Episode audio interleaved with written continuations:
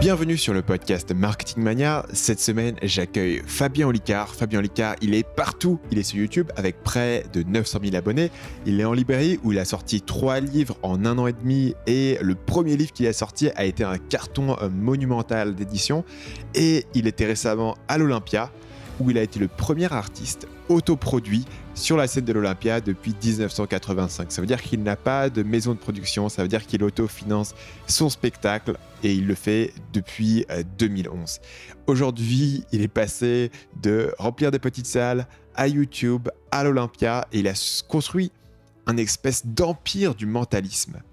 Et je voulais comprendre comment est-ce que ça fonctionne, quels sont les aspects un peu plus business, de Fabien Olicard, les aspects marketing, comment est-ce qu'il réussit à combiner tout ça dans une marque qui soit cohérente et comment est-ce qu'il a réussi à faire levier sur chacun de ses succès, sur chacune de ses passions pour pouvoir construire quelque chose sur YouTube, sur scène, en librairie et tous les autres projets qu'il a pu avoir. Vous allez voir qu'il a été euh, dans plein d'autres projets différents. J'explore avec Fabien comment il a explosé sur YouTube, la stratégie de la vidéo quotidienne qu'il a mis en place en 2016 et qu'il a amené en un an d'essentiellement zéro à 250 000 abonnés. On parle de stratégie marketing qu'il a utilisée pour faire de son livre un carton monumental avec plus de 140 000 exemplaires vendus, un livre qui aujourd'hui est acheté dans les aéroports par des gens qui n'ont jamais entendu parler de Fabien Olicard et qui n'ont même pas de compte YouTube. On parlera de comment est-ce que Fabien fait pour se faire inviter dans les médias, de la stratégie du bon client, on parlera de sa première expérience entrepreneuriale, un truc que vous auriez jamais attendu de lui. Sa première expérience, c'était un resto savoyard à La Rochelle. On parlera de son processus de création de vidéos, notamment ce qui lui a permis de rester efficace, de pouvoir sortir une vidéo par jour pendant un an sans jamais manquer une seule journée. On parlera de comment il s'organise pour mener tous ses projets en parallèle. On parlera de pourquoi son nouveau livre permet de gagner des diamants d'une valeur de 5000 euros. Et finalement, on parlera du processus exact et des étapes que Fabien a suivies pour s'être produit récemment à l'Olympia. Sur ce, je vous propose d'écouter ma conversation avec Fabien Olicard. Salut Fabien et bienvenue sur le podcast. Salut. Fabien, tu fais plein de choses, euh, spectacles, YouTube, les livres. C'est quoi le truc dont tu te sens le plus fier aujourd'hui? Euh, bah, ça c'est une phrase compliquée parce que je suis toujours le plus fier de la dernière chose que je viens de faire, hein, tu vois, euh, parce qu'il y a, y a une espèce de, résolution et le reste me paraît facile parce qu'il a été exécuté, donc je me dis, ah, c'était pas si ouf, j'aurais pu en fait améliorer ça, ça, ça.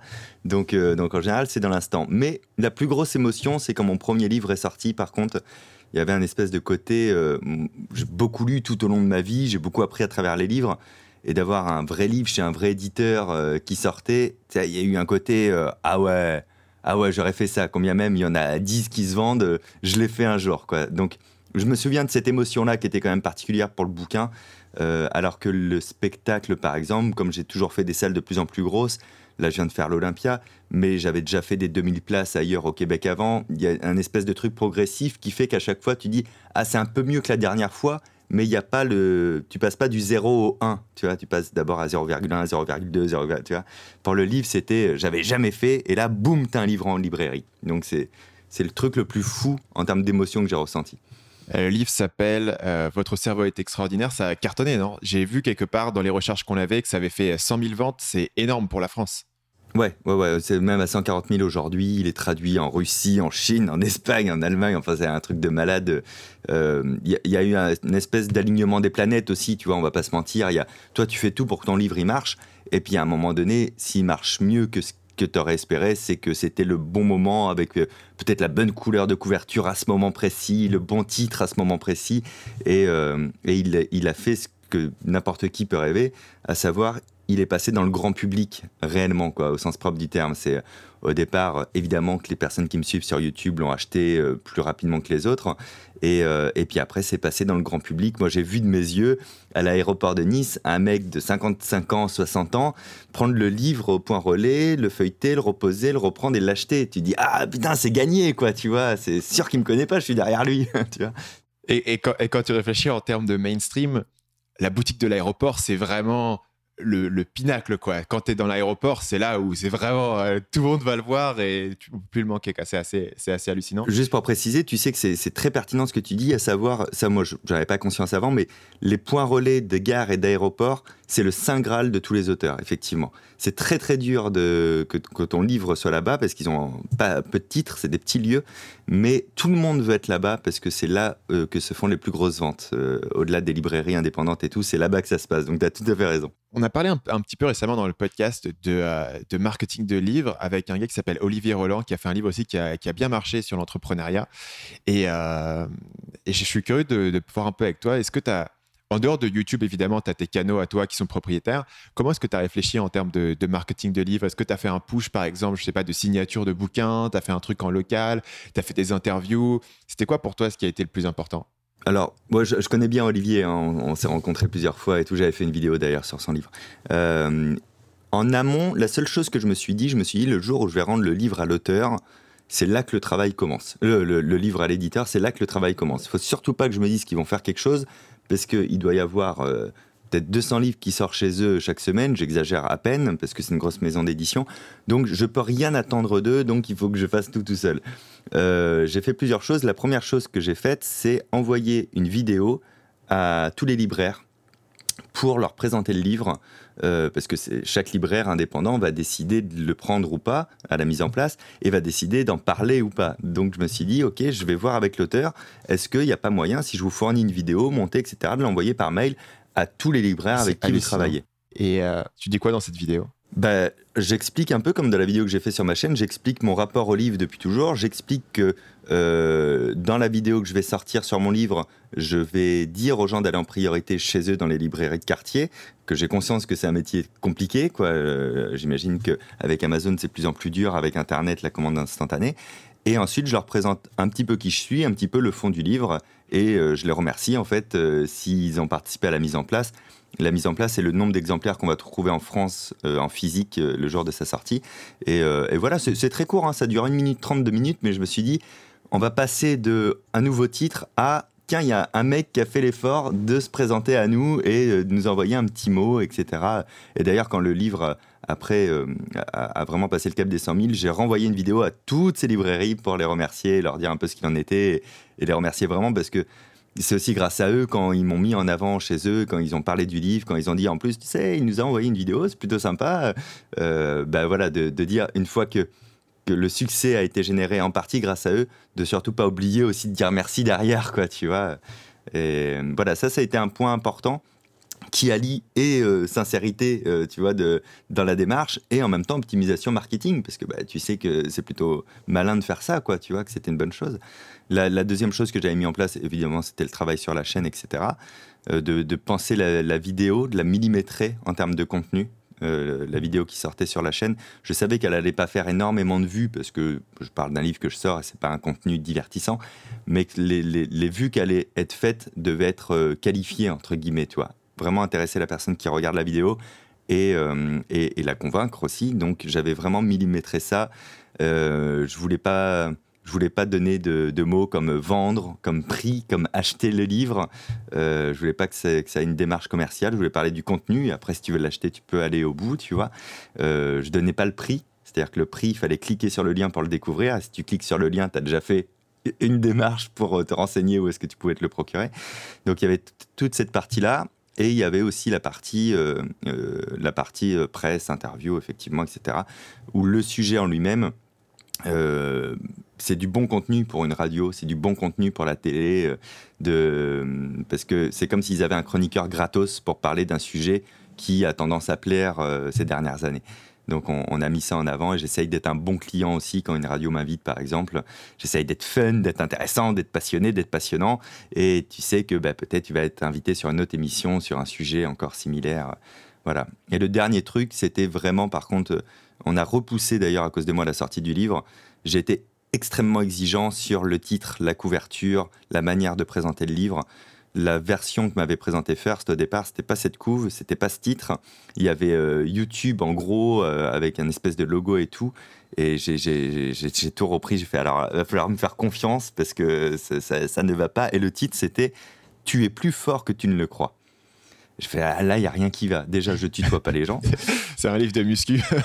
je je tutoie pas les gens, euh, ça dit rien. Et alors après, il m'avait fait une V2 avec marqué euh, Deviens mentaliste avec Fabien Olicard. alors non plus. Mentaliste, tu crois que c'est vendeur, mais en fait, personne ne sait ce que c'est. Et, euh, et, du coup, ça a plutôt des a priori négatifs, je pense. C'est pas un bon argument. Et enfin, bref, donc j'ai énormément travaillé sur le titre, la couve et, euh, et le côté si quelqu'un ne me connaît pas, n'aime pas YouTube, a des a priori négatifs sur le mot mentaliste, qu'est-ce qui se passe quand il voit ce livre? Est-ce qu'il le prend ou pas? Je me suis dit, si lui le prend, c'est gagné. Parce que les gens qui me connaissent et qui m'aiment bien, de toute manière, c'est gagné d'avance, entre guillemets. quoi. Hein. C'était vraiment penser à celui qui me connaît pas, celui euh, qui connaît pas Internet, celui qui connaît pas le, le, mental ou le mentalisme. Comment ça se fait que lui peut être intéressé par lire ce livre? Ça peut être assez dur de parler à cette personne parce que toi, tu es tellement dedans, tu baignes tellement dedans et puis tu as, tendance à interagir avec des gens qui te connaissent déjà ou qui savent déjà ce que c'est le mentaliste.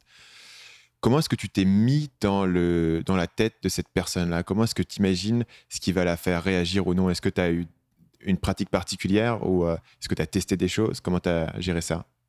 Pas, pas tellement. En fait, le seul truc, mais dès que je lance un projet, que ce soit sur YouTube, euh, sur scène ou autre chose, je me dis toujours, mais en plus je le simule pas, je me dis, mais on me connaît pas.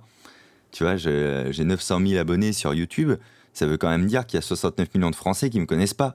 je pars toujours de ce principe-là. On, on me connaît pas en réalité quand je marche dans la rue. Je, je suis pas arrêté tous les deux mètres, quoi. Tu vois. Donc c'est assez. T'es arrêté quand même parfois? À partir de quel moment est-ce que tu te fais arrêter dans la rue euh, en termes d'abonnés? Ça dépend. Pas, pas, trop à Paris, parce que je, je, pense qu'à Paris, les gens sont habitués à voir des gens, euh, tu vois, euh, qu'ils ont déjà vus ailleurs ou quoi. Ça va être plus quand je suis en tournée en province. mais ça reste, c'est fréquent, mais dans sa fréquence, c'est assez anecdotique, tu vois. Peut-être que si, euh, si je me balade deux heures dans la rue, peut-être euh, je vais choper deux, trois personnes qui me checkent du regard, tu vois, et puis une qui vient demander une photo, tu vois, c'est pas, pas délirant, quoi. Donc, euh, donc j'ai vraiment. J'ai les pieds sur terre là-dessus, quoi, tu vois. Je me dis, on me connaît pas, donc pars pas à faire des trucs en prenant comme, comme a priori que les gens te connaissent et, te suivent et voient ce que tu fais. Tu dois repartir de zéro. C'est ce que j'avais fait pour YouTube. YouTube, pour l'anecdote, je me lance en 2016, ça veut dire que je suis sur scène depuis 2011. Le spectacle, il marche bien, je fais des tournées dans des 500 à 800 places où c'est complet. Donc j'ai vrais, un vrai public qui me suit, tu vois. Euh, en termes de spectacle, j'étais plutôt un peu coté, quoi, tu vois. Et quand j'ai lancé la chaîne, à aucun moment je me suis positionné comme un mec qui était déjà un petit peu suivi, un petit peu connu, qui remplissait déjà des belles salles. Pourquoi pas?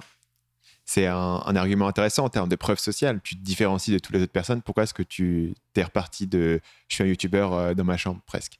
Euh, parce que justement, c'est une preuve sociale et moi, je voulais juste prouver directement à l'image. Je savais qu'en faisant une vidéo par jour, j'aurais largement le temps de te convaincre par, euh, parce que tu allais voir de qui je suis, de ce que je fais, plutôt que de te dire, eh, je te jure, hein, le spectacle c'est un carton et il y a plein de gens qui viennent le voir, euh, tu peux me croire sur parole.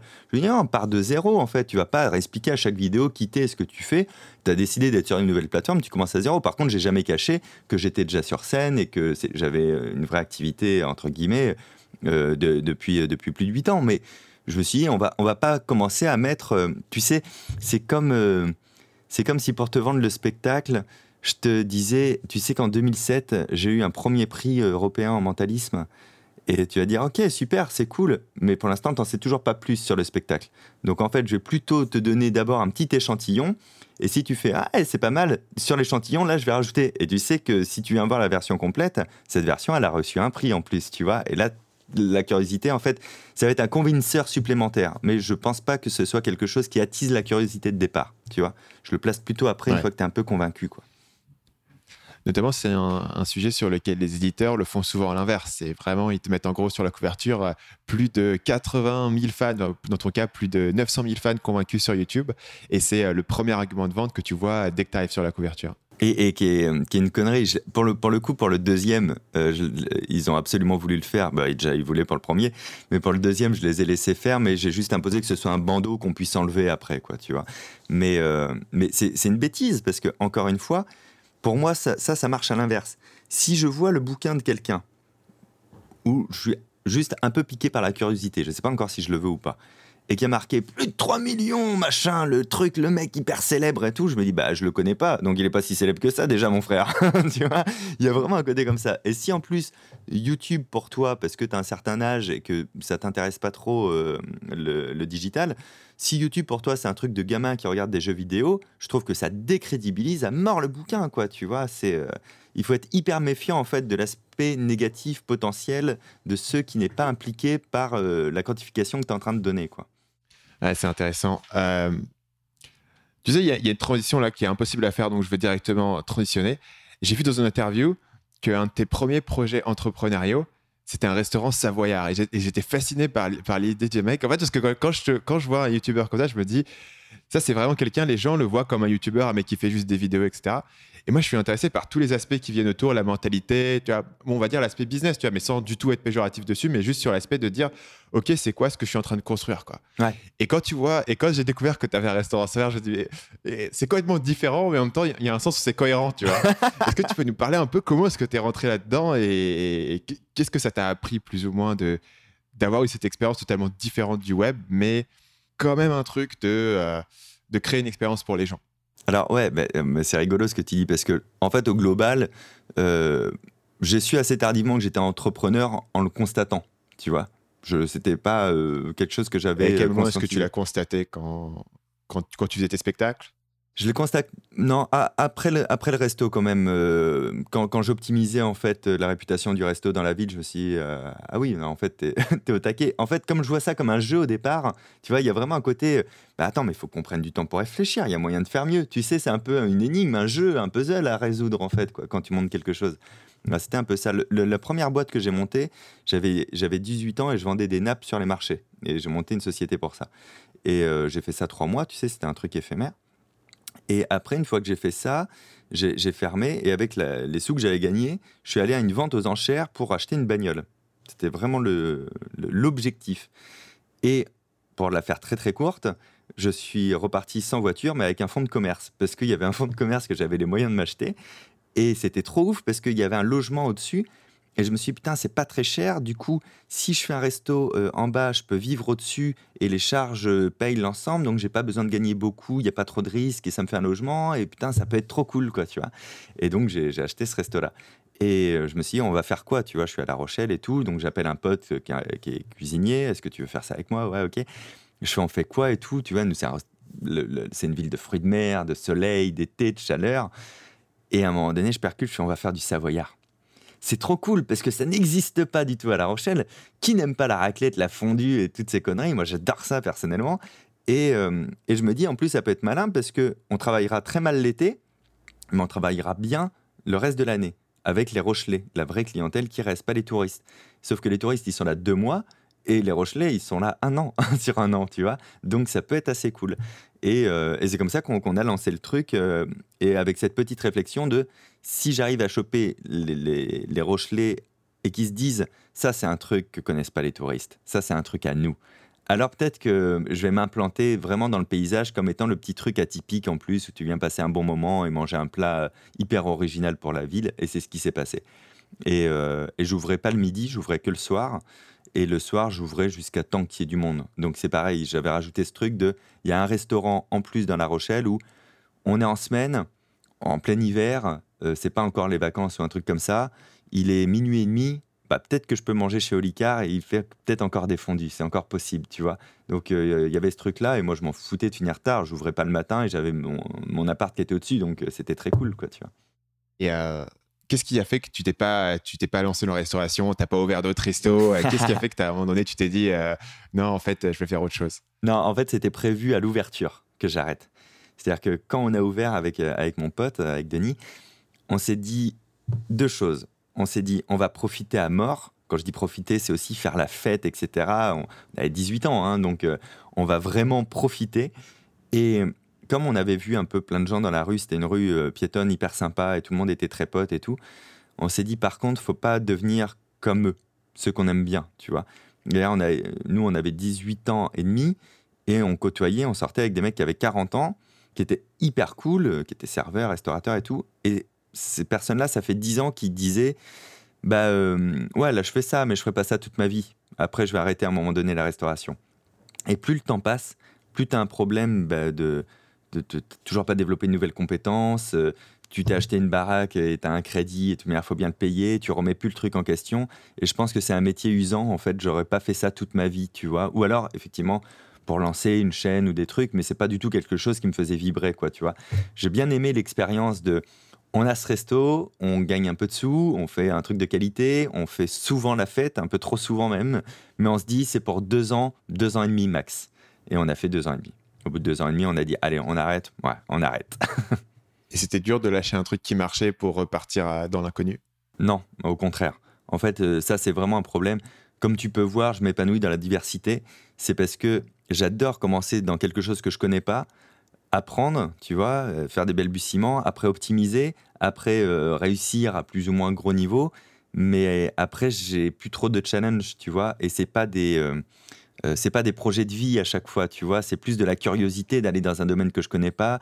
Et c'est pour ça, je crois que c'est toujours un petit peu en mouvement parce que je, vais avoir une tendance à me lasser, tu vois. Et euh, j'aurais pu le feu sacré. Malheureusement, quand quelque chose marche trop bien, ça m'enlève le feu sacré de, de, me dire allez, on va continuer à développer et tout. Donc, euh, il n'y avait pas de, avait pas de remords, de mélancolie à arrêter le resto. Tu ressens la, perte du feu sacré actuellement sur tes projets? Je pense à YouTube, au spectacle. Les spectacles, tu les fais quand même depuis 2011 Ouais, mais c'est pour ça que j'en sors euh, régulièrement, plus régulièrement que n'importe quel autre artiste que je connais dans, le milieu de l'humour, par exemple. Là, le, spectacle que j'ai arrêté, le précédent, euh, Fabien Licard vous mentalise, j'aurais été produit chez un producteur, il m'aurait dit, ben non, tu vas le jouer encore 2-3 ans. Euh, il est, c'est encore un jeune spectacle, il remplit bien, on va encore le développer, on va encore s'en servir. Et euh, alors que je devais encore continuer six mois de plus au grand point virgule, euh, en août 2015, j'ai fait ah non, ah, j'arrête, j'ai envie de dire autre chose. Je jette tout et j'en réécris un. Et donc le, spectacle à soi, tu, tu peux pas être lassé si tu réécris souvent. Là, je, joue le nouveau depuis quelques mois. Je suis déjà en train d'écrire le prochain en fait. Tu vois, j'ai euh, déjà des envies de dire autre chose, de faire autre chose parce que parce que tu bouges aussi dans ton mental et, et dans ce que tu as envie de proposer quoi des inspirations particulières en, matière de scène parce que ce que tu dis sur le fait de réécrire régulièrement ton spectacle, ça me fait penser à, certains comiques américains, notamment. Louis C.K. Bah, tiens, je pourrais refaire mon spectacle. Ouais.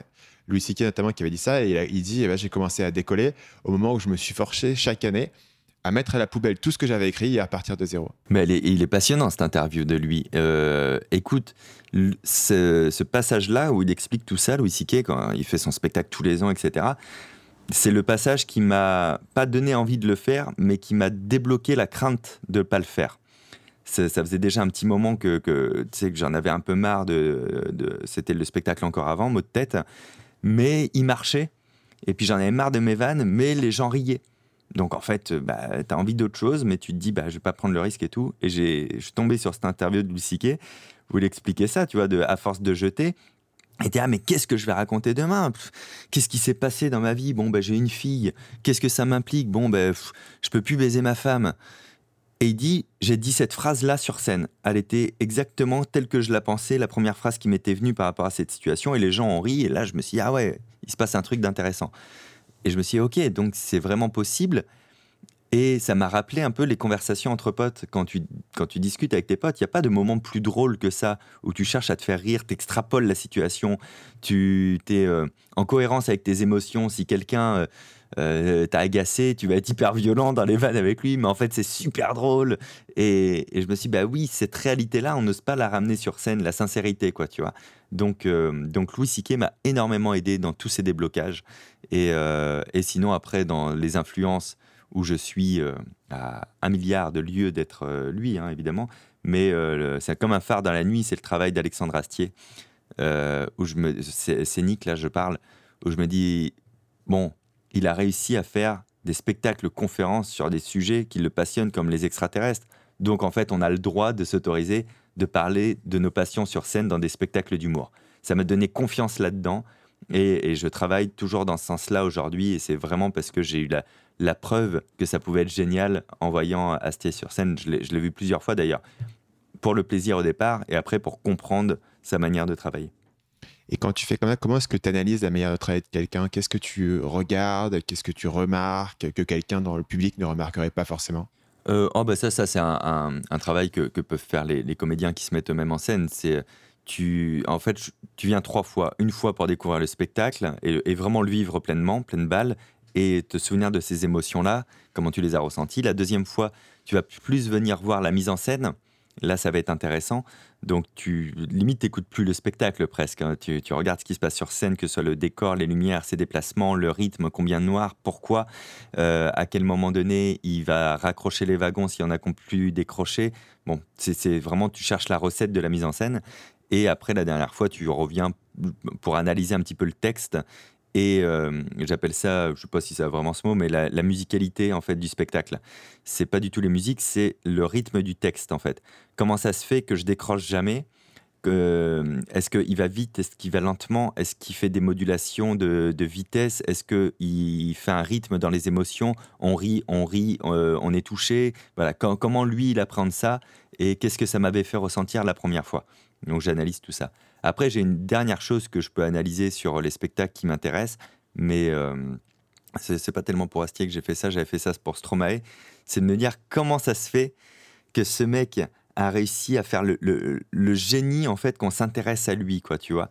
Et, euh, et, Stromae était assez passionnant, en fait, à décrypter là-dessus, et je me suis beaucoup inspiré de son travail aussi dans, dans ma manière de faire. Ça ressemble pas du tout, mais moi, au fond de moi, je sais que j'étais inspiré par le fait qu'il ait tout penser en amont euh, et qu'il se soit vraiment donné les moyens artistiques pour que ce soit des moyens de communication en même temps euh, pour qu'on s'intéresse à lui.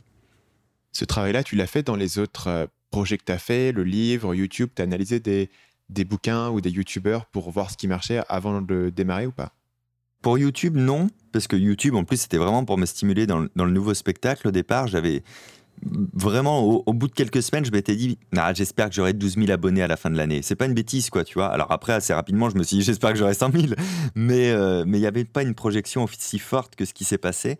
Euh, YouTube me servait à deux choses au départ. C'était vraiment en priorité à me stimuler en créativité pour écrire le nouveau spectacle. Et en deuxième, à m'habituer à une caméra parce que juste avant YouTube, j'avais fait le, le JT de France 2 euh, j'avais fait le JT d'M6, bon, j'avais fait pas mal d'émissions, et c'était une catastrophe, quoi. C'est-à-dire que on me voyait à la télé, on me voyait sur scène, il y avait un monde entre les deux. Moi, je me disais, comment ça se fait que, que bah, j'étais pas naturel En fait, je rentrais dans un moule un peu attendu euh, de, de, gendre idéal, j'ai l'impression. Tu vois, on me disait, euh, bonjour Fabien Licard, bonjour madame. c'était assez désagréable, c'était pas fun, quoi. Je me disais, mais comment ça se fait? Et en fait, j'arrive pas à être naturel. Ça t'a aidé YouTube? Bah oui, parce que à faire une vidéo par jour pendant un an, je pense qu'au bout de deux mois, allez, on va dire 60 vidéos, j'en avais plus rien à foutre qu'il y ait une caméra, j'en avais plus rien à faire qu'il y ait des personnes autour de moi quand je filme. Ma première vidéo, euh, j'ai demandé à ma copine, non pas de sortir de la pièce, mais de sortir de la maison. Je ne pouvais pas supporter le fait que quelqu'un soit là et assiste au fait que je me filme et que c'était nul, tu vois ce que je veux dire? Et, euh, et, du coup, la, la, violence de le faire comme ça, d'une manière hyper régulière, fait qu'à un moment donné, euh, j'ai gagné un naturel fou à la caméra.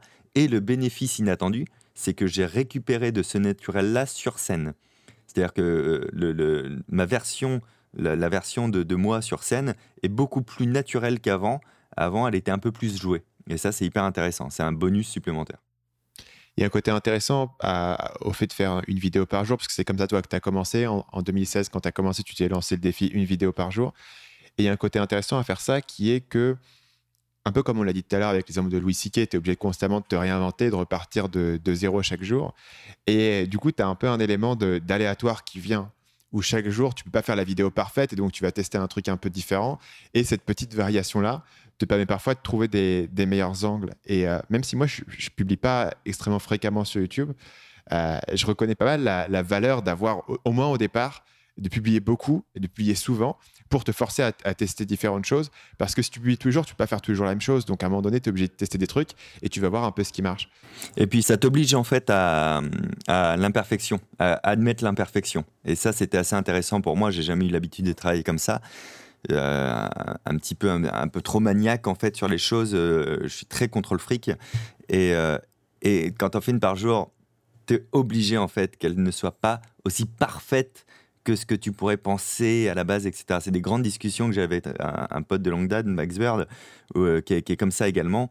Et c'était très dur pour lui, euh, YouTube, tu vois, parce que il faut faire du contenu et puis en même temps, euh, il aime tout calé, millimétré, etc. Et, voilà, je trouve que c'est pas mal aussi de, de se libérer en fait de son envie de perfection qui n'est jamais atteinte en plus. Donc, euh, c'est une stratégie qui a marché super bien pour toi. Euh, en un an sur YouTube, tu étais à 250 000, c'est bien ça? Et, et euh, je suis curieux de voir, c'est quoi ton estimation de ça? Pourquoi est-ce que ça a marché? Pourquoi est-ce que ça a décollé sur YouTube? Est-ce que c'est vraiment la fréquence de publication? Est-ce que c'est ta personnalité? Est-ce que c'est ton expérience de scène qui t'a donné un avantage par rapport à, à tous les YouTubeurs qui peut-être font un peu la même chose les uns que les autres?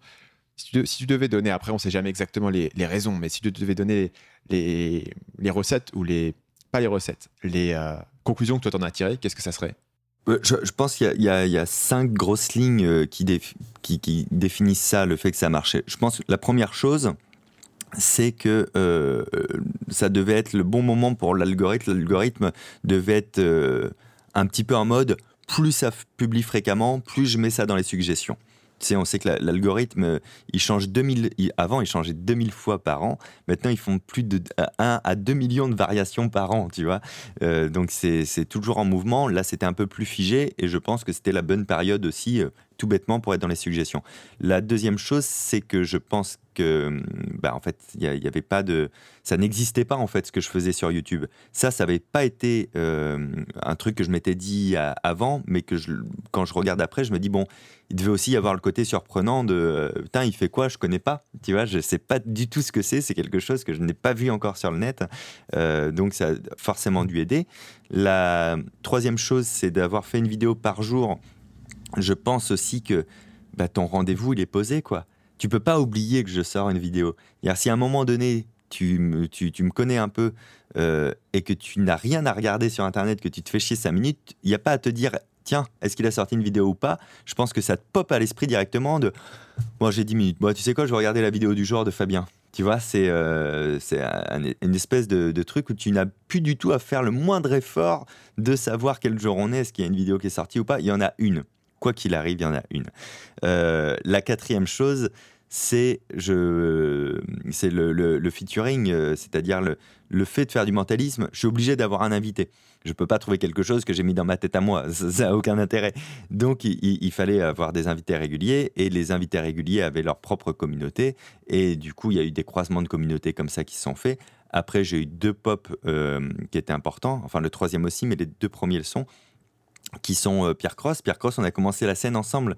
Donc on se connaît d'avant YouTube. Euh, ça fait depuis 2010, fin 2010, qu'on joue ensemble sur les plateaux, etc. Et euh, moi, j'avais même pas conscience d'ailleurs qu'il avait autant d'abonnés. Ça, c'est assez marrant. Et, donc, quand il a vu que je faisais ça et tout, il m'a appelé. Il me fait Mais ça te dit, on fait une petite vidéo ensemble Je dis Bah oui, carrément, c'est trop cool. Donc, ça m'avait fait prendre, je crois, 10 000 abonnés, un truc comme ça. Donc, ça te fait quand même un socle c'est hyper confortable. Une fois que tu as 10 000 abonnés sur la chaîne, c'est ouf. Moi, je me souviens, parce que je rationalise ça en termes de spectacle. Donc 10 000 abonnés, c'est 5 fois l'Olympia. Tu vois, je vois les vrais gens que ça fait. quoi. Et, euh, et tu, continues à publier ton contenu en disant, OK, on me connaît. Et, s'il y a 10 000 personnes qui te connaissent, il y a, il y a 10 000 fois plus qu'une personne qui peuvent partager tes vidéos, en parler. Il y a un petit côté exponentiel sur YouTube qui est intéressant. Et pareil, j'avais fait une vidéo avec Lola Dubini, euh, parce qu'on avait joué sur scène ensemble à la, à la nouvelle scène pour une soirée. Et, euh, et du coup, cette vidéo-là aussi, je crois, m'avait refait prendre 10 ou 15 000 abonnés. Euh, donc voilà, le, le, fait que ce que je produisais sur YouTube nécessite absolument d'avoir des personnes, eh ben, ça m'a aidé en fait à me faire connaître quand la personne voulait aussi faire une vidéo sur sa chaîne. Et puis le, le dernier truc qui a fait vraiment popper à la fin, c'était au mois de septembre quand quand Doc Seven euh, m'a fait passer dans un salut internet, où là, ça a été, euh, je crois j'avais pris 50 000 abonnés dans la journée, c'était euh, juste un truc de malade. Donc, ça, c'est les quatre grosses premières explications. Et la cinquième, je pense, c'est parce que j'ai toujours essayé de réorienter sur un truc un peu divertissant. J'arrive pas à être drôle en vidéo comme je peux l'être sur scène. J'ai besoin d'un public pour être marrant. Mais par contre, j'ai toujours essayé de faire des choses légères. et je prends un truc en compte c'est que YouTube, c'est pas une plateforme de formation. C'est une plateforme de divertissement. Et du coup, quand je veux expliquer quelque chose que les gens peuvent refaire, par exemple, je vais toujours me dire, ils vont pas porter énormément d'attention. Ils vont pas le travailler. Donc, il faut que ce soit clair, accessible, facile. Et donc, il y a des choses que je ne m'autorise pas à mettre sur la chaîne YouTube parce que je trouve que ça n'a pas de sens, euh, parce que les, les, personnes ne vont pas le recevoir, ça va être trop complexe, ça demande beaucoup trop de travail. Donc, je vais trouver un chemin pour en faire une version plus light et un peu plus fun. Donc, ça, je, pense que le côté vraiment vulgarisation, c'est le dernier truc euh, qui a permis que, que ça fonctionne aussi. Ces choses que tu t'autorises pas à mettre sur YouTube, tu peux par contre les mettre, par exemple, dans un livre ou dans un spectacle? Ouais, exactement. C'est euh, là l'intérêt de, de, de, s'exprimer sur plein de supports différents. Ça peut être euh, une conférence, ça peut être un spectacle, ça peut être un bouquin, ça peut être la vidéo. Euh, le, mot je m'autorise pas peut paraître fort, tu vois, tu dis ah ben non, tu fais ce que tu veux dans ta vie. Bah non, en fait, faut pas être idiot quoi, faut faire ce qu'il faut aux endroits où il faut et dans, dans, les livres, plus ça va, plus les livres que je sors sont un peu plus pointus parce que voilà, le livre permet de s'autoriser ça. Il y a un jour, c'est déjà en projet, je sortirai ce qu'on appelle un bouquin d'autorité. C'est un vrai bouquin sur euh, la mémoire, mes tests sur la mémoire, sur ce qui existe, mais sur ce que j'ai découvert moi, etc. Ça va être un bouquin très chiant qui s'adresse à des personnes qui sont vraiment extrêmement intéressées. Il s'en vendra euh, très peu, mais ce livre-là, j'ai envie de le sortir. C'est un, un, besoin avant tout, c'est mes propres recherches. Et ce sera aussi un argument d'autorité qui fera que quand je dis en vidéo, euh, faites ça avec votre mémoire, etc., aujourd'hui, tu peux me croire ou pas, un jour, tu auras le moyen de savoir pourquoi je dis ça euh, si tu as envie de savoir exactement quels sont les travaux que j'ai fait sur la mémoire, tu vois. Donc, je crois vraiment qu'il y a un espace réservé à chaque chose et que c'est un peu, euh, un peu naïf de se dire, bah non, j'ai le droit de tout m'autoriser partout. Bah euh, oui, tu as le droit, mais te plains pas si ça fonctionne pas comme ça pourrait fonctionner, quoi. As fait une vidéo par jour, du coup, pendant un an. Tu peux, parler un peu de ton processus parce que je pense que c'est quelque chose qui va faire peur à beaucoup de monde. Euh, surtout que tu t'es lancé sans avoir euh, une grosse base de youtubeurs avant, donc tous les aspects un peu plus techniques, le montage et tout, euh, il a fallu l'apprendre. C'était quoi ton, processus? Mettons, tu, tu pars sur une journée. Je sais aussi que tu as, un moyen de dormir assez particulier, on en parlera peut-être tout à l'heure, si c'est toujours d'actu. Mais comment est-ce que tu t'organises ta journée pour être sûr que chaque jour tu vas sortir une vidéo? Tiens, juste avant ça, une petite question. En un an, tu as raté combien de publications? C'est-à-dire? Euh, Sur un an, je publie une vidéo par jour. Il y a combien de jours où tu n'as pas publié? Zéro. Zéro. Donc 100% de, de, compliance, ce qui est déjà assez impressionnant au niveau juste de la discipline. Putain, j'aurais pété un câble hein, si j'en avais raté une. Hein. Mais vraiment. Hein. Euh, ah d'un point de vue genre perso ou d'un point de vue euh, par rapport à, à la vision des autres et au fait que tu t'as pris un engagement public? Non, euh, c'est perso. Comme je te dis, tu sais, je, suis un peu autiste dans l'âme, je suis maniaque à mort et, il y aurait eu un trou en plein milieu du puzzle. C'est insupportable pour moi d'imaginer ça, quoi. Tu vois, c'est vraiment ultra perso, là. Donc, euh, donc tu as mis quoi en place comme routine dans la journée pour être sûr que chaque jour, à 17h, ta vidéo sorte? Donc en fait, bah, déjà, j'avais mis 17 h Tu sais, j'avais pas réfléchi à l'heure. Je m'étais juste dit, il faut que ce soit avant que j'aille jouer le soir en spectacle, mais il faut que ce soit assez tard dans la journée pour que je puisse m'y prendre à la, euh, tardivement si j'ai un souci. Quoi. En fait, j'ai bien fait, 17h, c'était une bonne idée, euh, dans le sens où je me réveillais le matin, donc je me réveille vers 6h du matin, euh, je me réveillais dans le lit, les yeux fermés, en train de réfléchir à qu'est-ce que j'allais faire aujourd'hui comme vidéo même si j'avais eu déjà des prémices d'idées la veille et tout, je réfléchissais par rapport au temps qui me restait dans la journée, est-ce que je pouvais mettre en place ou pas. Et je me levais pas du lit tant que je ne savais pas, j'avais pas mon pitch de base dans la tête. Donc les vidéos, tu les planifiais pas à l'avance, tu les décides au jour le jour En fait, quand tu fais une par jour, tu es en flux tendu parce que tu crois que tu peux t'organiser, mais ça tient pas trois jours. Ça marche pas. Tu vois, ouais. Ouais, es, obligé de, de, faire du flux en permanence. Euh, tu, tu peux pas. Il euh, y, a, des fois, évidemment, j'arrivais à faire des rushs à droite à gauche pour une vidéo qui allait sortir un peu plus tard, etc. Mais je faisais ça. Et par contre, j'essayais dans la semaine d'avoir une vidéo d'avance. C'était celle du dimanche. Comme ça, elle, je la planifiais le samedi. Et euh, le dimanche, c'était une journée sans vidéo. J'ai toujours essayé de préserver mon dimanche en termes de travail, en fait. Et tu travailles pas du tout le dimanche pour avoir vraiment cette journée de, de break ou est-ce que tu t'autorises des petits, des petits glissements? Bah, je m'autorise des glissements, mais ça, c'est plus lié au spectacle, parce que tu ne peux pas toujours décider euh, de dire, bah non, c'est un dimanche, je viendrai surtout pas faire mon spectacle chez vous. Euh, mais dans, dans, dans, la mesure du possible, j'essayais de sauvegarder ça pour, euh, pour vraiment me dire, un je, viens, de me lancer dans un truc de fond, dans un marathon, il faut pas que je m'essouffle, donc il faut vraiment des, petits, des petites pauses comme ça régulières. Donc une fois que j'étais levé, avec l'idée de la vidéo, je me mettais à l'écrire dans la foulée. Dès qu'elle était écrite, je la tournais dans la foulée euh, également. Et à partir de ce moment-là, la journée un peu étrange commençait. C'est-à-dire qu'en fonction. Euh, parce que déjà, une vie de spectacle telle que je la vivais, c'est une vie très dense, quoi, tu vois, en termes de communication, euh, euh, d'interview, de spectacle, de répétition, de séance d'écriture et tout. Donc, une fois que la vidéo était tournée, jusqu'à 17h, c'était un mélange de les impératifs liés à ma société, à mon spectacle, à tout ça, les coups de fil, les machins, un petit peu de perso et du montage en même temps. Donc le montage s'insérait en fait dans tous les moments un peu, euh, un peu plus down de la journée. C'est-à-dire qu'il euh, il y a un mec qui a rendez-vous à la maison euh, qui doit passer me voir pour X ou Y raison, il a 20 minutes de retard, c'est parfait. Moi, je fais 20 minutes de montage. Donc j'ai optimisé en fait tous les trous d'air de la journée. Et après à 17h, ça sortait.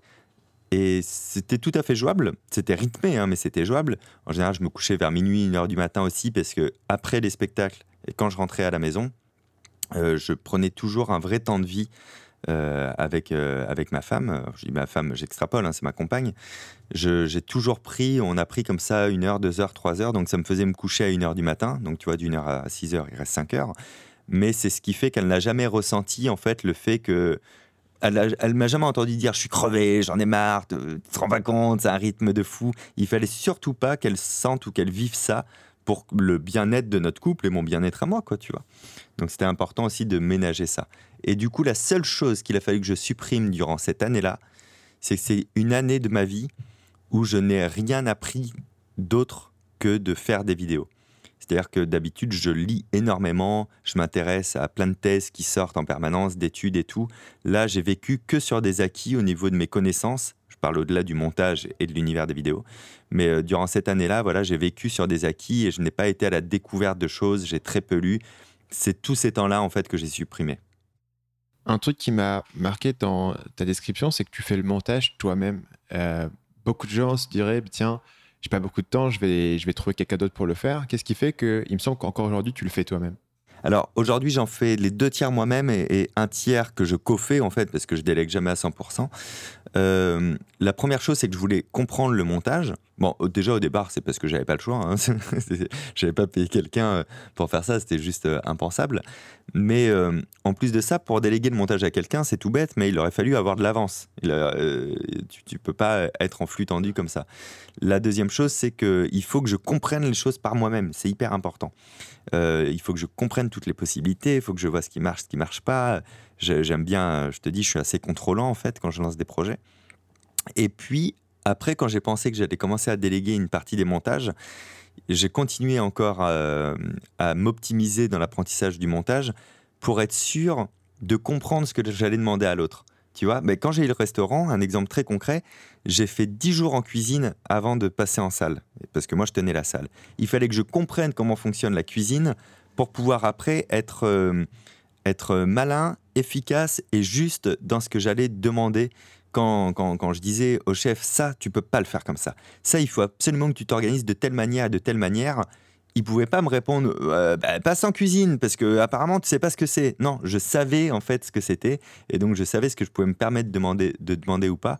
Bah, c'est pareil pour le montage vidéo. On peut pas me dire ah ça ça prend X temps de faire ça, tu te rends pas compte c'est galère. Non, ça c'est faux, je sais le faire. Par contre ça effectivement c'est galère donc je vais te donner plus de temps pour tel truc parce que j'ai bien conscience que je t'en demande beaucoup. C'est bien en fait de connaître toutes les facettes euh, de ce que tu veux déléguer ensuite. Quoi. Et, euh, aujourd'hui, euh, bah, c'est très cool. Il y a Loïc qui, fait un tiers des vidéos. C'est les vidéos que je, je, veux rendre extrêmement qualitatives à l'image. Les, les, vidéos qui sont un peu plus mainstream, où je suis un peu plus face cam, etc., je tiens encore à garder le montage, à gérer le rythme moi-même, parce que ça me laisse aussi dans le bain de YouTube. J'ai fait ça aussi pour le plaisir de, de faire une création différente et, et monter, c'est créer, donc c'est assez c'est intéressant parce que moi, c'est la première chose que, que j'ai vraiment délégué. J'en avais marre de voir ma tête, en fait. Ah, mais alors, c'est peut-être euh, lié au spectacle, c'est-à-dire que comme je suis en nom propre en plus depuis toujours, euh, dis-toi que depuis 2007 même, parce qu'avant je travaillais à l'étranger, je donnais des conférences et tout, depuis 2007, je travaille sur ma propre communication. Donc le visage du mec qui a sur l'affiche, qui est en face de moi, j'arrive même plus à l'associer à moi. C'est un projet professionnel en fait, Fabien Olicard, tu vois. Je suis complètement dissocié et quand je monte, je peux t'assurer que je me vois pas. C'est, euh, je, je me vois pas moi, je m'entends pas moi. Y a, ce serait intéressant d'avoir un psy pour en parler, mais j'ai complètement dissocié ça. Il n'y a, a, pas de. Ouais, ouais, mais du coup, je peux comprendre que, que, ça le fasse. Mais je crois que c'est vraiment parce que déjà, depuis, depuis une dizaine d'années avant, je travaillais déjà sur ma gueule, donc la dissociation était faite, quoi, tu vois. Ouais. Euh, et puis après, il y, a le temps que ça prend qui est. Il y, cet aspect, euh, cet aspect fastidieux et minutieux du montage où c'est vraiment, ah là, le shot, il commence un peu trop tôt, un peu trop tard. Et qui, euh, après, ça dépend, je pense, des, différentes personnalités, mais tu es peut-être plus minutieux que moi dans ton approche, où moi, je me dis, ça, c'est mieux laissé à quelqu'un d'autre. quoi. Écoute, pour, pour, te dire la vérité, depuis hier, donc depuis le 1er novembre, j'ai euh, Loïc donc, qui m'aidait sur quelques vidéos, qui euh, vient travailler à temps plein chez moi. Euh, donc, donc là, maintenant, il est dans le même bureau que moi.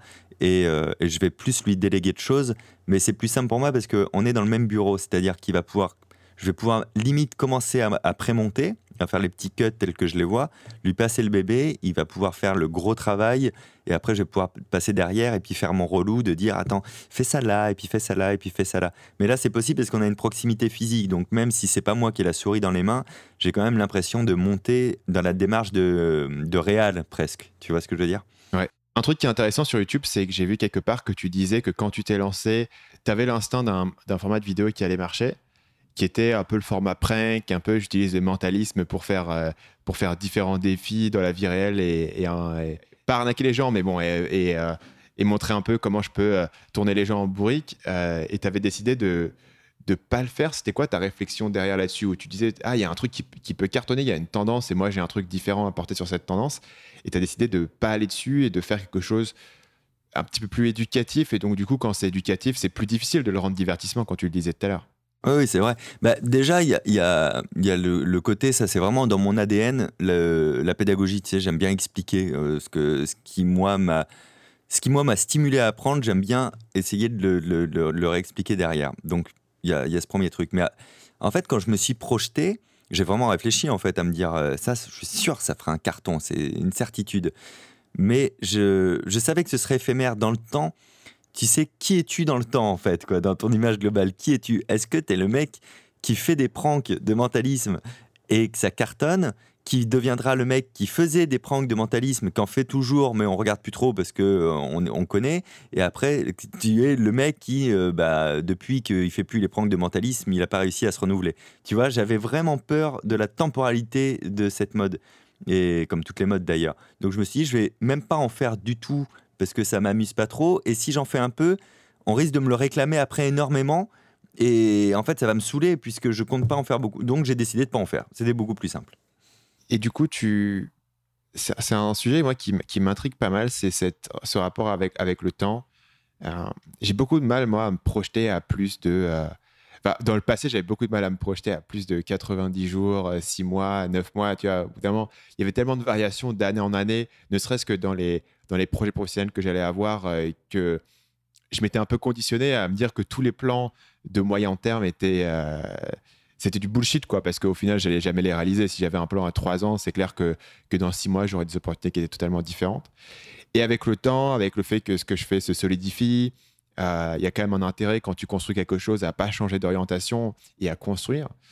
Euh, est-ce que toi, tu as, un, moyen particulier de réfléchir à tes objectifs, euh, à quel horizon de temps tu les places?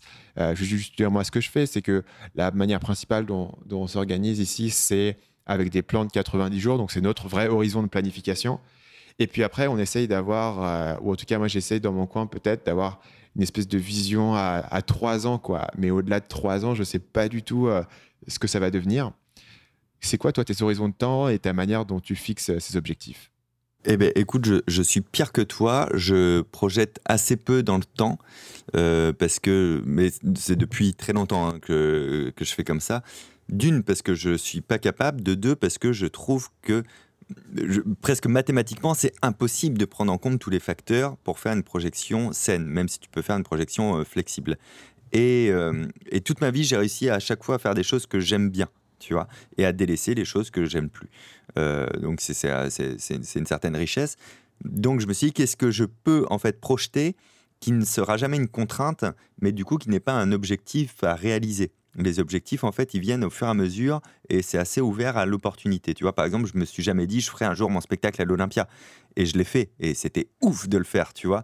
Mais c'était pas planifié. Euh, je l'ai réservé un an avant, euh, le temps de l'organiser, c'est tout, quoi. Donc, la, seule projection que j'ai dans le long terme, c'est toujours la cohérence du personnage. C'est-à-dire que je suis quelqu'un et il faut que ce soit cohérent. Tout ce que je fais dans ma vie doit être cohérent dans le fond, dans la forme. À aucun moment tu dois te dire mais il fait ça aujourd'hui, Fabien Olicard. Mais quand ça se fait, ça n'a aucun sens, tu vois. Il faut toujours que la cohérence soit globale dans le contenu, dans la forme et dans la qualité. Euh, et ça depuis toujours. Quand j'ai lancé mon premier spectacle, et le deuxième pareil, et là aujourd'hui le troisième, j'ai toujours été en autoproduction, donc en moyen extrêmement limité, surtout au début. Et tous les, les copains humoristes du métier étaient persuadés que j'étais produit ou que j'avais un attaché de presse ou que j'avais un attaché de com, un assistant de com. Parce que je me faisais chier des nuits entières à faire une communication qui paraissait ultra quali et ultra pro, tu vois. Donc euh, voilà, j'ai mes phares comme ça, euh, espèce de, de truc check dans le long terme. Il faut que c'est toujours la même qualité, que le fond soit toujours cohérent, la forme toujours cohérente. Et après, je peux me diversifier et faire plein de choses. Si ça suit ça, ça ira. Et je vois mes activités comme une hydre tu sais, une espèce d'hydre qui a plusieurs têtes. Et comme moi, je m'épanouis que dans la diversité, je lance des têtes en permanence. Les têtes sont gourmandes.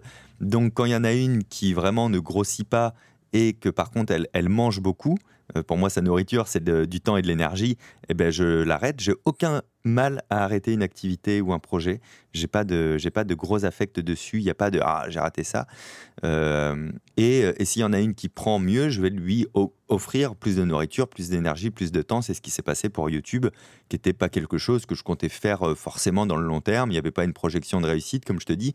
Ça m'apportait autre chose au départ. Et puis après, bah, comme ça marchait et que ça me plaisait, bah, je me suis dit ok et à cette époque-là, j'avais un magazine gratuit que j'avais sur Paris. Euh, il n'y avait pas mon nom dessus, hein, c'était Humour Magazine. C'était un gratuit distribué à la sortie des spectacles et ça marchait plutôt pas mal. Euh, ben ça, je l'ai arrêté. En fait, je l'ai coupé. C'était euh, trop d'énergie et trop de temps pour quelque chose qui marchait normalement. Ben, je me suis dit, ok, toi, je te coupe. Et, en 2017, comme ça, j'augmente un petit peu le, temps que je consacre à YouTube je, continue de le maintenir, voire je le fais grossir. Et le, cette stratégie-là de nourrir les têtes qui marchent, j'ai l'impression que tu l'as vraiment fait dans l'édition parce qu'on a vu un premier livre sortir et après tu as multiplié les, projets dans ce domaine-là, tu as sorti une espèce de suite au bouquin et tu as ton dernier bouquin sur. Euh, ça vient de sortir, là, la vidéo sur YouTube, sur la chasse au trésor. Ouais, la chasse au trésor, ça, c'est trop cool. Donc, dans, l'édition, en fait, j'ai fait six produits euh, de mai 2017 à aujourd'hui, tu vois, en un an et demi. Euh, bah parce que, en fait, j'ai plein d'idées, il y a plein de trucs que j'aimerais créer. Et comme, effectivement, voilà, le premier, il a, il a extrêmement bien marché, euh, bah, je me suis dit, bah, vas-y, on y va. Tu vois, pourquoi ne pas y aller en fait? Quelle est la raison qui fait que qu'on ne met pas les chevaux et qu'on n'avance pas? Donc effectivement, j'ai redonné plus d'air et plus d'énergie euh, à cette partie-là de l'activité. La chasse au trésor, c'est vraiment le seul truc dans tout ce que j'ai fait qui est annexe.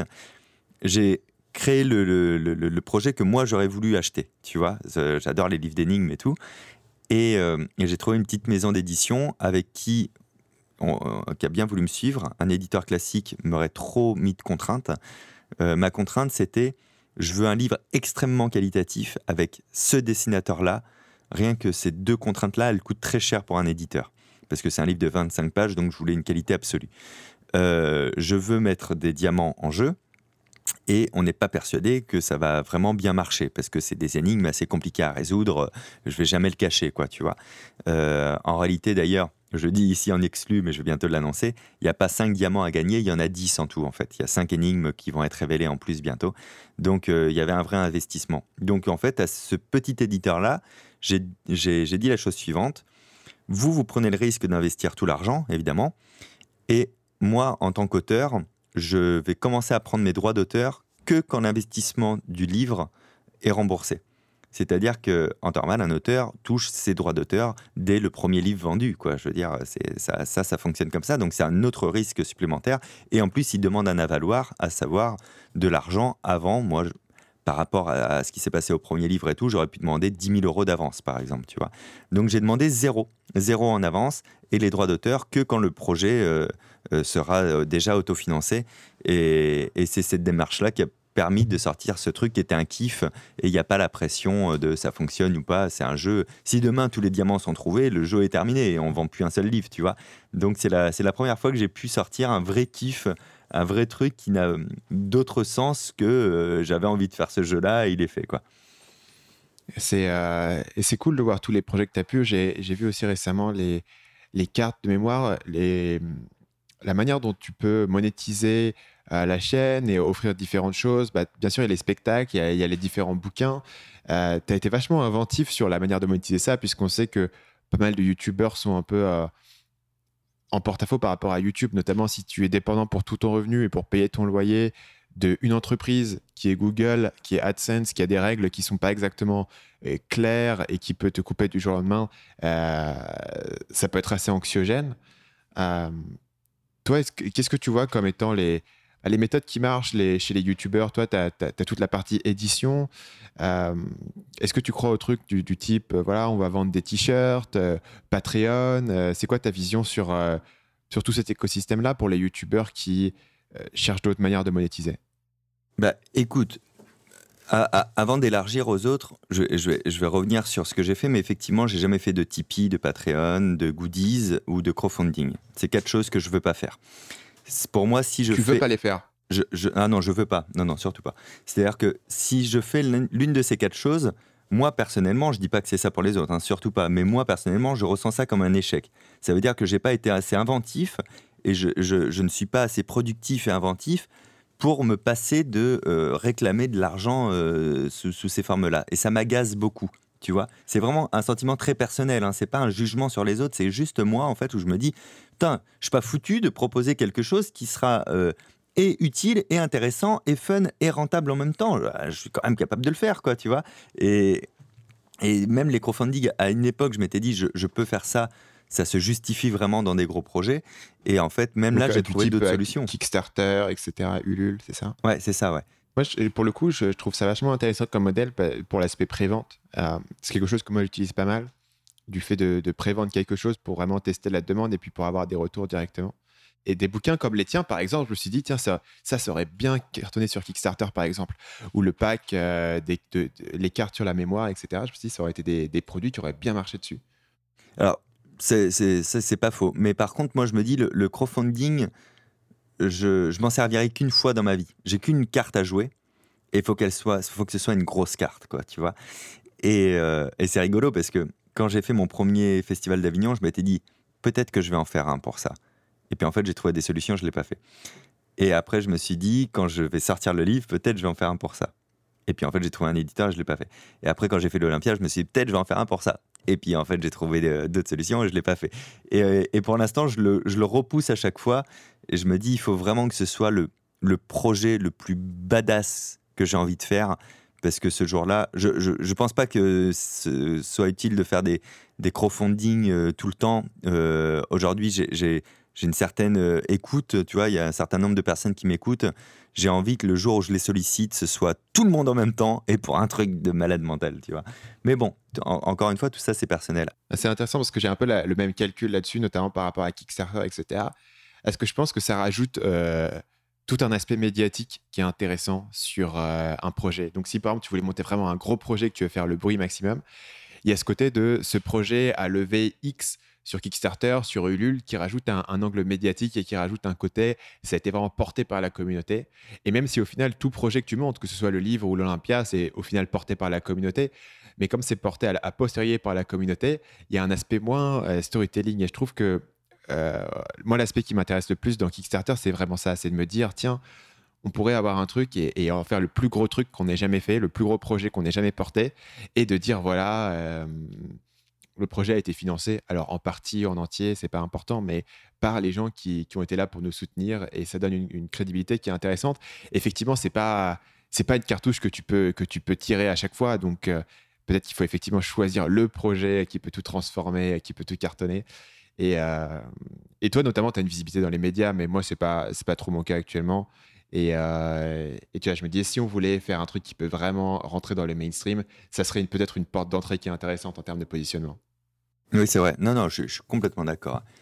Après, je, reprends, je ne vais pas oublier ta question. Hein. Euh, YouTube, pour moi, ça n'a jamais été une projection d'être euh, mon revenu principal et ça ne le sera jamais, jamais, jamais. Euh, du coup, c'est assez génial parce que tout ça, c'est du bonus en fait, sur lequel je, peux lancer d'autres projets, mieux vivre, etc. mais je ne suis pas dépendant. S'il y a un mois où je fais, pour X ou Y raison, 0 euros sur la chaîne, ça ne change rien à la vie de ma société tu vois? Euh, et ça, c'est un, un, point de vue essentiel. J'ai vu en rencontrant pas mal de gens avec qui je suis copain aujourd'hui, Poisson Fécond, Doc7, etc., qui sont nés de YouTube. Euh, leur, leur, activité professionnelle est née de YouTube. Euh, du coup, c'est comme s'ils dépendaient d'un seul client et qu'en plus, ce client fait un peu ce qu'il veut, tu vois. ça, c'est un vrai souci pour moi et je pense vraiment que les, YouTubeurs doivent penser en priorité dès aujourd'hui à comment en fait ils élargissent euh, ça pour que, je ne sais, pas trop comment te dire, mais je sais que tu as compris le fond, hein, mais, euh, mais tu vois, quand, on parlait de goodies, de t-shirts tout à l'heure, tu, prenais cet exemple, je trouve que c'est la pire idée de faire un t-shirt, un mug, c'est la pire idée. On m'a proposé plein de fois et, et je veux pas, quoi, tu vois. Quand je dis c'est la pire idée, encore une fois, je juge pas du tout tout ce qu'ils font, c'est très cool. Mais ce que je veux dire, c'est que quand moi, on m'a proposé de faire des t-shirts et, du merch, ben, j'ai écrit un livre, en fait. Je me suis dit, non, il faut que je fasse mieux que ça. Euh, si je leur dis, il y a quelque chose qui existe euh, et que les ultra fans vont l'acheter, Ok, c'est super. Bon, ben, comment on fait pour ceux qui sont pas ultra fans, qui aiment juste bien le contenu? Et puis, comment on fait pour ceux qui me connaissent pas du tout? Tu vois Je pense que quand tu, quand, tu penses à créer quelque chose, autant créer quelque chose de très cohérent avec toi, mais qui peut s'élargir au maximum en cas de succès, quoi, tu vois. Je trouve ça à chaque fois dépenser de l'énergie et de la sollicitation, parce que tu peux pas solliciter un milliard de fois les gens euh, non plus. Il, faut que ce soit optimisé, quoi, tu vois. Je vais dire un truc pour le bouquin. Le bouquin, je l'ai signé quand j'avais que 30 000 abonnés. Donc il n'y avait pas de notion de c'est une grosse chaîne ou pas, quoi, tu vois. C'était par rapport au contenu. Et euh, quand j'ai signé le livre, euh, dans une maison d'édition, on te propose des droits d'auteur, c'est ça que tu négocies. Quel pourcentage de droits d'auteur sur quel palier? Par exemple, tu vas toucher 6% de droits d'auteur euh, jusqu'à 6 000 livres vendus. Et puis à, à partir de 6 000 livres, peut-être 7%. Tu vois, ça se négocie comme ça. Quoi. Moi, j'ai négocié à la baisse les premiers paliers et j'en ai négocié un très fort à partir de 20 000 exemplaires vendus. Sachant qu'un best-seller en France, c'est à partir de 9 000. Tu prends, un risque supérieur. Ouais, exactement. Et euh, c'était un énorme risque de leur point de vue. Donc, ils ont accepté grave, ils étaient très contents d'accepter ça. Moi, j'avais fait le calcul euh, de, sur, sur plusieurs euh, ventes, mais s'ils se vendaient normalement, en fait, le fait d'avoir négocié ça comme ça, ça me faisait perdre 2 ou 3 000 euros. Et 2 ou 3 000 euros sur ma vie, c'est, ça ne change pas ma vie. Tu vois ce que je veux dire? C'est pas euh, sur une vie entière, c'est rien, quoi. Mais par contre, si par le plus grand des hasards, euh, ou si tout se met en place, ça cartonne, bah faut être prêt à accueillir le carton comme ça, tu vois. Et je fais ça pour tous mes projets. Et là, bah, en l'occurrence, je peux dire que j'étais bien content de l'avoir fait pour ce livre, quoi, tu vois. Mais il y a d'autres projets où j'ai pris les mêmes risques et où ça n'a pas marché. Et c'est pas grave, il y avait un petit manque à gagner. Mais si jamais tout se met en place et que ça cartonne, au moins ça fait un, vrai succès aussi pour toi, quoi, tu vois. Euh, et, donc quand on sort un projet, un goodies, euh, je me dis la, même chose, le t-shirt, putain, c'est dommage parce que c'est pas un truc que tu pourras élargir. Et quoi qu'il arrive, tu auras passé du temps, l'énergie, de la sollicitation, mais tu n'as rien fait pour que, au final, ça puisse aller vers ceux qui te connaissent juste, ceux qui sont un tout petit peu intéressé par toi et ceux qui ne te connaissent pas. Et en attendant, tu as sollicité ceux qui te connaissent très bien euh, une première fois, donc c'est une, fois de trop. tu vois Ouais, c'est intéressant la manière dont, tu vois ça. Euh, ce qui est cool, c'est. Tu parlais tout à l'heure d'avoir de, l'inventivité, etc. L'inventivité que toi, tu as mis dans le fait de trouver des trucs qui apportent de la valeur aux gens. Euh, ce qui fait qu'on peut acheter ton bouquin si on est un mec de 50 ans au point relais de la gare de Nice ou euh, si on est une grand-mère qui, euh, je sais pas, voit ça au champ et veut un cadeau pour son petit-fils, ou si on est un fan total du bouquin. J'ai des grand-mères qui l'ont acheté pour elles-mêmes aussi, qui m'ont écrit. J'imagine, c'est, c'est vraiment, c'est le levier de l'audience que tu as. et pas juste te contenter de faire un truc pour ton audience et dans ton audience, mais faire levier sur ses super fans pour avoir un élément de viralité qui peut avoir un impact sur le monde en entier. Et euh, Olivier Roland, notamment dans l'interview dans que j'avais fait avec lui, parlait pas mal de ça et notamment de pouvoir, c'était intéressant de pouvoir mobiliser son audience dans une petite librairie en sachant que, que euh, pendant trois ans, pendant dix ans, pendant le reste de sa vie, le libraire va se souvenir du gars qui a rempli la librairie et qui a vendu 50 euh, bouquins d'un coup parce que ça n'arrive pas. Complètement. oui, oui. J'ai même une anecdote pour ça. Ma première dédicace, c'était à La Rochelle en juillet 2017 et euh, viennent euh, à la librairie 100, euh, 150 personnes, quoi, tu vois, c'était le matin, c'était très tôt. et donc, je je sais pas, peut-être qu'on vend 70 livres ou 100 livres. Et quand c'est terminé, je suis allé m'excuser auprès du libraire. Je suis, je suis désolé, je pensais qu'il y aurait plus de monde et tout. Et c'était sincère, quoi, tu vois. Et il me fait, non, mais c'est très bien. Je fais, non, mais c'était pas. Voilà, il y a eu quoi, 150 personnes. Et, c'est lui qui m'a expliqué les chiffres habituels. J'ai halluciné. Parce que moi, mon, mon seul point de comparaison, c'était quand je fais un spectacle. Et j'avais fait un spectacle à La Rochelle euh, un an avant dans une salle de 900 places, tu vois. Donc pour moi, 150 euh, places sur un événement gratuit en dédicace, je me suis dit, ah, ça doit être nul, quoi, tu vois. Mais j'avais pas conscience à quel point ça pouvait être marquant, effectivement, et il a tout à fait raison, Olivier. Je pense que, que ce libraire-là s'en souviendra longtemps et se souviendra en plus de cet auteur un peu débile qui s'excusait à la fin. Euh, en matière de, business model, etc., euh, je voulais parler avec toi un petit peu de, de l'Olympia. Tu parlais tout à l'heure que l'opportunité s'est présentée de faire l'Olympia. Concrètement, comment ça marche? Tu parles à quelqu'un qui a aucune idée de, des aspects, toi en plus tu l'autoproduis. Ça veut dire, j'imagine, que tu dois à l'avance euh, sortir euh, une caution, quelque chose comme ça, pour, pour bloquer ta date. C'est quoi le processus et à quel moment tu t'es dit, OK, je suis chaud, je vais faire l'Olympia? Alors, écoute, euh, l'Olympia, en réalité, comme toutes les salles de spectacle, ça se loue, en fait. Hein. Mais comme c'est une salle de spectacle et que ça a une réputation, il faut que tu arrives à convaincre les gens de te le louer. Voilà comment ça se passe. les salles comme l'Olympia, en plus de te le louer, prennent un pourcentage sur les recettes.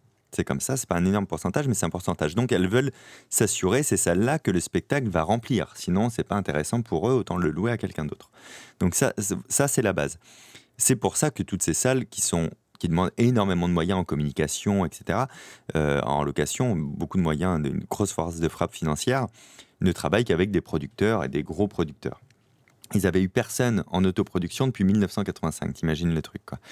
Euh, et j'ai quand je dis l'opportunité, c'est qu'à un moment donné, j'avais l'argent sur le compte de la société, pile poil, euh, assez d'argent pour monter un Olympia. Et il me restait euh, un truc genre 10 000 euros sur le compte de la boîte. Quoi. Et je me suis dit, bah, vas-y, je vais le faire. Je, vais prendre ce risque-là. Je, pense qu'il y a moyen de le faire. Euh, donc, je suis allé à l'Olympia. On s'est rencontrés plusieurs fois et j'ai réussi à les convaincre euh, de, de, me le louer, mais je ne savais pas encore si je faisais une connerie ou pas. Ok, euh, si c'était pas une grosse bêtise que j'étais en train de faire, quoi. Et il y a le directeur de l'Olympia, il y a deux directeurs. Le directeur technique, euh, qui est l'ancien régisseur technique là-bas, donc c'est un des co-directeurs aujourd'hui de l'Olympia. Et le deuxième directeur, c'est un mec de Universal. Donc là, on est sur une partie costard-cravate, finance pure, c'est pas l'artistique qui prime. Et après notre dernière rencontre, ils m'appellent pour me revoir et me disent voilà, nous, on te propose une coproduction. C'est-à-dire, on te fait la location moins chère et on fait un 50-50 sur les recettes. Donc, c'était, euh, ça me divisait le, risque par 5, en fait, hein, financièrement. Et le jour où ils m'ont convoqué pour me dire ça, je dis c'est super, j'ai refusé j'ai refusé évidemment tout de suite et je suis parti hyper confiant parce que je me suis dit ça veut dire qu'ils y croient, ça veut dire qu'ils ont tout analysé et que pour eux c'est jouable. Donc à partir du moment où c'est jouable pour eux, je ne veux plus du tout faire de coproduction avec eux, je veux le faire à 100%, tu vois. C'est euh, c'était que ta tolérance au risque est énorme. Bah en fait, si tu veux, cet argent-là, j'en ai fait le deuil. C'est-à-dire qu'à partir du moment où je me suis lancé dedans, j'ai fait tous mes calculs pour voir si je perds 100% de cet investissement, est-ce que je suis capable de durer dans le temps et de continuer à vivre quoi? Euh, Je te dis pas que j'aurais été heureux de ça, mais en tout cas c'était envisagé et ça tenait comme ça. Donc moi j'avais fait un budget prévisionnel avec zéro place vendue. Et si ce budget-là, je suis capable de m'en sortir après, bon, ben, je serai capable de m'en sortir si c'est complet, quoi, tu vois? Euh, et donc, euh, donc, ça, je l'ai mis en place. Et puis, bah, après, c'était parti. Alors, tu loues ton Olympia, mais tu loues aussi toute la technique parce que ces grandes salles-là, elles sont vides. Il n'y a pas une enceinte, il n'y a pas une lumière. Donc, il y a à peu près pour 10 000 euros de location euh, chez un autre prestataire. Et quand tu loues chez le prestataire, il ben, va falloir maintenant recruter 30 personnes et des camions pour euh, amener le matos, le monter, le démonter, et puis etc. etc. Tu vois, il y a énormément de choses à prendre euh, en compte. Et au début, j'ai monté ça tout seul, et puis j'ai terminé. Je travaille avec quelqu'un au bureau, une assistante de production qui travaille avec moi depuis le mois de mai. Donc on a terminé en montant ça tout seul. C'était un peu de la dinette avec des bouts de ficelle, mais au final, il n'y a rien qui a différencié cette journée-là pour les gens qui sont venus au spectacle d'une d'une autre soirée qui aurait été produite par une grosse boîte de prod. Quoi. Tu vois, on a réussi à faire ça et j'avais pris un an pour, pour le préparer. Et en un an, la charge de travail, tu peux la diluer pour ne jamais la ressentir. Et euh, ouais, c'est, assez bluffant, quoi. Le premier mec qui a autoproduit sa, son spectacle olympien depuis 85, euh, tu, tu, tu, te sens en tempérament vraiment euh, ultra confiant dans, dans, ce que tu fais ou c'est juste que tu n'y penses pas trop? Comment est-ce que tu, tu gères cet aspect de risque-là, cet aspect de confiance en toi, cet aspect de dire, OK, c'est bon, je vais pouvoir le faire? Non, je, je, je, la, je, la, mets volontairement en inconscience. C'est-à-dire que je ne suis, pas, vraiment confiant. Là, je ne l'étais pas du tout. J'ai été confiant, je vais te dire quand, à partir du mois de juin euh, de cette année. Et le spectacle était en septembre, parce qu'au mois de juin, j'avais assez de places vendues pour euh, rentabiliser l'investissement en fait. J'étais à zéro, tu sais comme on dit. Euh, mais jusque là, je l'étais pas du tout quoi, tu vois. je... Mais comme encore une fois, je calcule au, au pire prévisionnel, chaque place vendue euh, me permettait d'améliorer la suite. Euh, tu vois, je, n'avais rien à sauver, entre guillemets, quoi, tu vois, puisque je savais que tout tenait debout quand même, quoi qu'il arrive. Mais oui, je, mets ça en inconscience, je tente le coup et j'essaie de pas trop trop y penser et de, de me focaliser par contre sur les moyens d'y arriver, quoi. Cool. Euh, pour conclure, j'ai trois questions que je pose à tout le monde et qui sont un peu rituelles sur, sur le podcast. La première question, c'est si tu pouvais revenir en arrière et donner un conseil à ton toi-même de 20 ans, qu'est-ce que tu lui dirais? Qu'est-ce que je lui dirais à mon moi de 20 ans? Euh, Économise un peu. Parce que comme j'investis beaucoup et à risque, euh, j'ai tendance à, dépenser facilement l'argent et, putain, il y a eu des fois, surtout dans les débuts, où, j'aurais pu ralentir un petit peu les investissements. Quoi. Ok. Est-ce que il y a un livre que tu recommandes souvent? Euh, Oui, L'art de la guerre.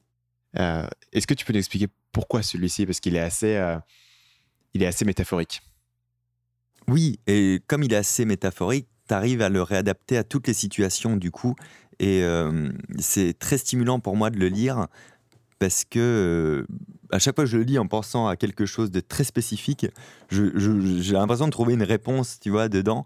Et, bizarrement, L'Art de la guerre, je trouve que c'est un livre ultra bienveillant en réalité, euh, parce que c'est c'est assez sain en fait. Ça allie le côté malin et le côté juste dans, dans, ce que tu peux faire. Et je trouve que ça peut servir en, management, en communication, en marketing, en énormément de choses.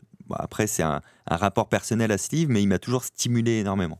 Donc, tu as une, une, version du bouquin qui est dans ton bureau et de temps en temps, tu l'ouvres au hasard et tu regardes ce qui se passe? Ouais, j'en ai même plusieurs versions.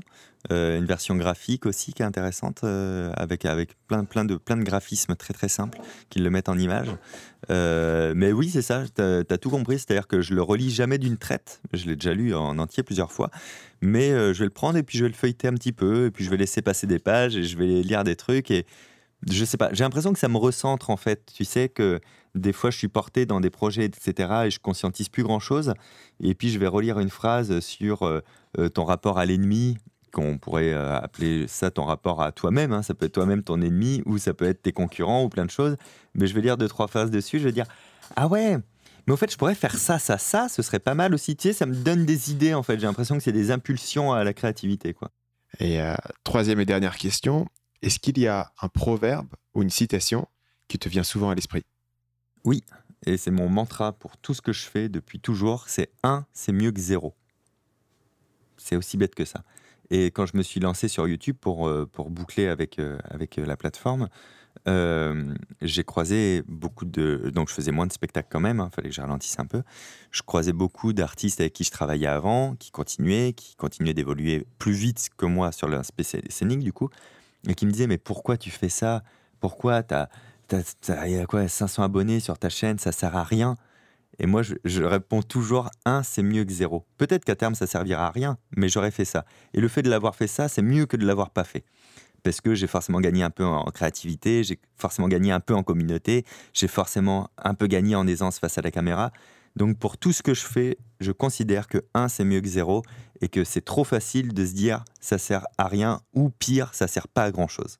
Merci beaucoup Fabien d'avoir pris le temps. Est-ce que tu peux juste terminer en expliquant où est-ce que les gens te retrouvent? C'est quoi le meilleur endroit pour suivre ton travail? Mon site internet. C'est l'endroit où, euh, où tout est recumulé, où il y a la réponse à toutes les questions, que ce soit dans l'édition, dans le spectacle, sur les vidéos, etc. Euh, et, et, au moins, oui, ouais, le site internet, ça me paraît le plus simple de passer le voir, le site internet. Et sinon, là où je suis le plus actif, c'est sur Instagram. Ok, donc c'est euh, fabienolicard.fr pour le site. Sur Instagram, c'est Fabien Olicard. Euh, ça sera bien sûr dans la description de cet épisode. Merci beaucoup Fabien et à bientôt. Merci Stan, ciao. Merci d'avoir été avec moi jusqu'au bout de cet épisode. Si vous avez apprécié l'émission et que vous n'êtes pas encore abonné au podcast Marketing Mania, vous pouvez vous abonner au podcast sur iTunes ou sur l'application de podcast de votre choix. Personnellement, j'utilise Podcast Addict sur Android. Toutes les informations pour savoir comment vous abonner et ne pas manquer les prochains épisodes sont sur marketingmania.fr slash podcast. Et à cette adresse-là, vous trouverez, si vous êtes déjà un abonné fidèle du podcast, les instructions sur comment me laisser une évaluation sur iTunes notamment, parce que je suis en mission de permettre au podcast Marketing Mania de dépasser le podcast Nomad Digital dans les rangs de iTunes. Vous savez que le podcast Nomad Digital, c'est un autre de mes podcasts, mais qui est depuis arrêté. Et malgré mon assiduité sur Marketing Mania de faire un épisode toutes les semaines, je n'arrive toujours pas à battre mon propre podcast qui est en numéro 1 nomade digital. Donc si vous voulez aider Marketing Mania à prouver sa valeur et aussi, blague à part, m'aider à continuer à avoir des invités euh, qui sont en forte demande, qui sont super occupés comme Fabien Licard, pouvoir prouver que c'est un podcast qui est un petit peu au-dessus du lot, qui a peut-être un truc différent à apporter, qui mérite son niveau d'écoute, eh bien, je vous serais reconnaissant de prendre 2-3 minutes pour me laisser une petite évaluation sur iTunes ou sur la plateforme de podcast que vous utilisez. Le lien pour vous abonner et puis pour avoir les infos sur iTunes, l'évaluation, etc., c'est marketingmania.fr slash podcast.